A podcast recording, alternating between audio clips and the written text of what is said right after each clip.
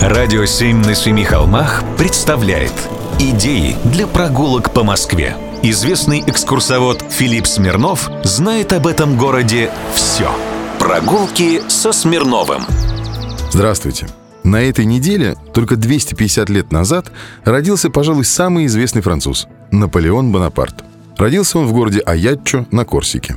Этот император французов в сентябре 1812 года позволил себе невиданную наглость. Пришел в Москву. И был тут целый месяц.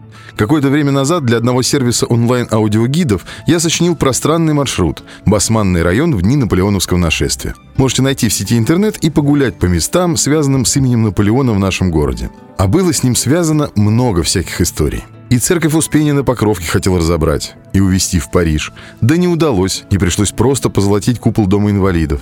И покушения на него совершали с крыши еврейской аптеки, а потом русский силач, который хотел победить Наполеона метанием бомбы, был запряжен в сани и тащил их аж до Новодевичьего монастыря.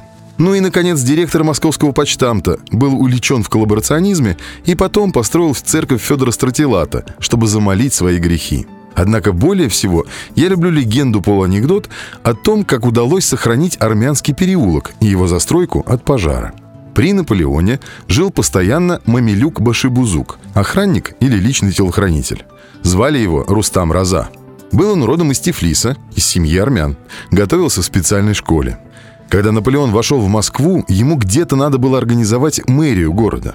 Был выбран дом на Моросейке, 17, дворец Румянцева-Задунайского – и якобы армянская диаспора попросила через Рустама, своего, чтобы выставили двойные заставы и пожарные команды во всем переулке. И за это якобы они расквартировали у себя португальцев и испанцев из Великой армии Наполеона. Вот так и уцелели. И пожар их не тронул. Только неправда все это. Никто к Рустаму не приходил. Все были в эвакуации. Прогулки со Смирновым. Читайте на сайте radio7.ru. Слушайте каждые пятницу, субботу и воскресенье в эфире «Радио 7» на Семи холмах.